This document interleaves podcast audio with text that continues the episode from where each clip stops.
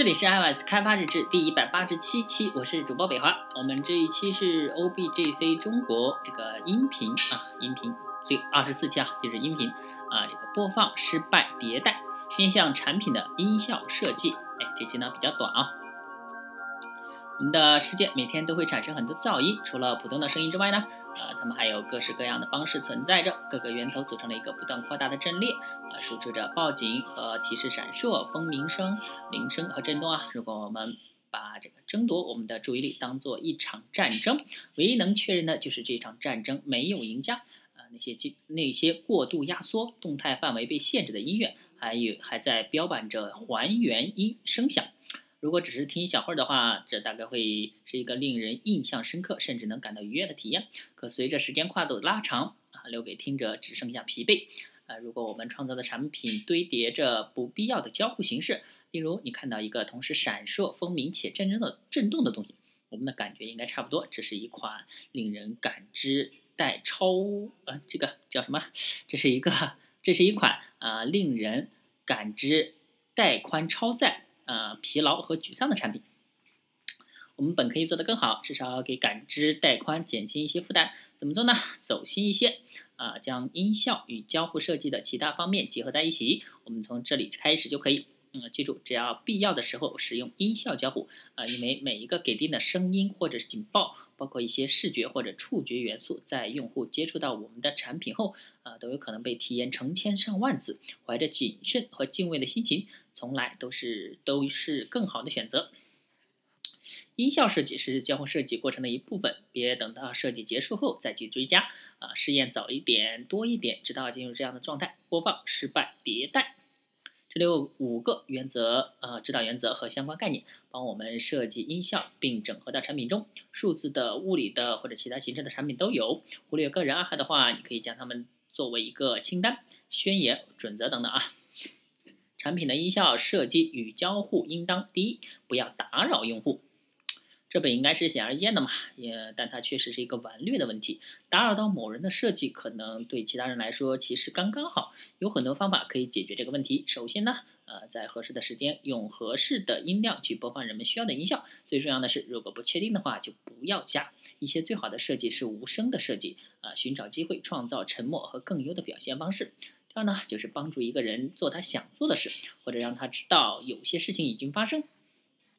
如果我触摸界面却没有感知或者听到任何变变化，我将如何知道我已经成功的做了想要的事情呢？啊，声音可以填补这一空白。这就是说，我们要花心思使音效的交互更为切合、精准且不具有侵入性，花时间来测试、调整音效和移动中的元素之间的协调性。如果做不到，就弱化它们的联系，除非声音必须出现，否则就可以考虑放弃它。哎，像，嗯，这有一个心智模型啊，啊，有助于你。这个去实现所想，一个 A 啊，就是那个三三个圈儿，然后中间一个呃有交互的地方，A U I 呃 P U I G U I，然后中间呢交互的是 U X，然后呢是一个 time 的线，一个给定的交互的用户体验可以看作一个一段物理时呃时间内物理图形与音效音频的叠加，不同的形式占着占比啊。随着时间的推移，根据上下文和交互流程的变化呢，有些有些时候啊，有些场景变化，交互场景是有针对性的。比如说，直接看 GUI 的场景，AUI 就是 Audio User Interface，在维恩图，哎，这是这个叫维恩图啊中的占比可能非常小，甚至不存在。而对于无视觉约束的交互，比如说拨入的电话，AUI 就显得更为重要。呃，这些配比呢？嗯，会根据使用情况变化，啊，并且在最后构成用户体验的基础。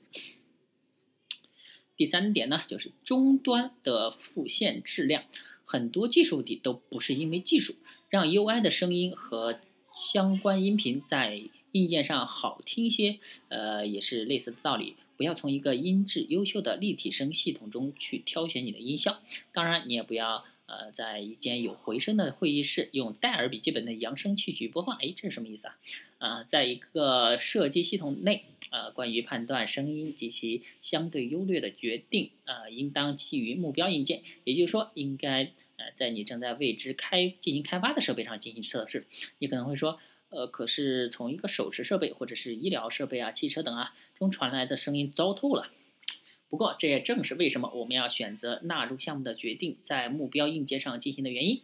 重申一下啊，呃，确认利益相关者的介入，而且在设计过程中开始就要把音效结合进去，在夸耀项目能达到高度高度之前，就与他们沟通说明一个糟糕、不妥或者是没有仔细考虑的音效所带来的风险。第四呢？产品的声音要独一无二，有些东西有表象，有些会发生，而有限的几个则有光环。你的产品有光环吗？第五呢，面向未来，呃，想击中一个移动的目标，你必须要先瞄准它。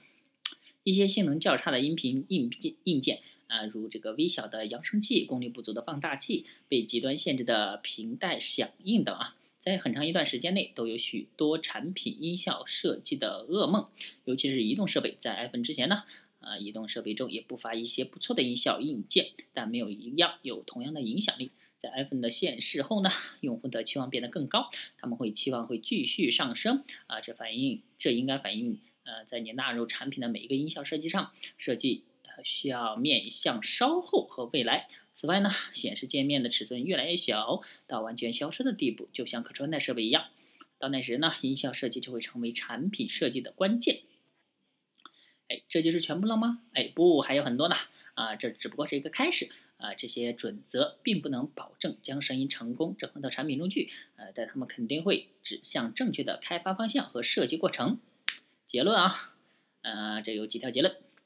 优美的声音和适时的沉默适当搭配，更有助于提升客户的满意度。音效设计是交互设计的一部分，而不是补充。花时间来调整和测试调呃测试和调整，如果无法做到的话，就弱化他们的联系。如果对音效有疑惑，去掉它。确认利益相关者的介入，在设计之初就把音效整合进去。不要让 App Store 来评论操纵你的生活，你永远不会让所有人都满意的时候，尤其是声音播放失败迭代，哎，这就是最关键喽。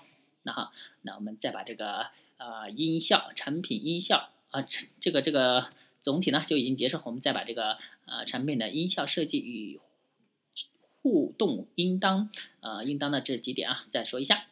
第一呢，不要打扰用户。第二。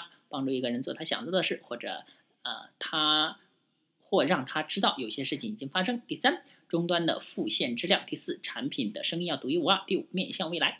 OK，那么这一期呢就结束了。啊，这个原文呢叫 Play Fail Iterator，迭代啊，就是 Sound Designer for Products。嗯，这个译者呢叫 B I F I D Y，一个喜欢写很多东西的野生程序员，最近在努力写更好的代码与技术博客。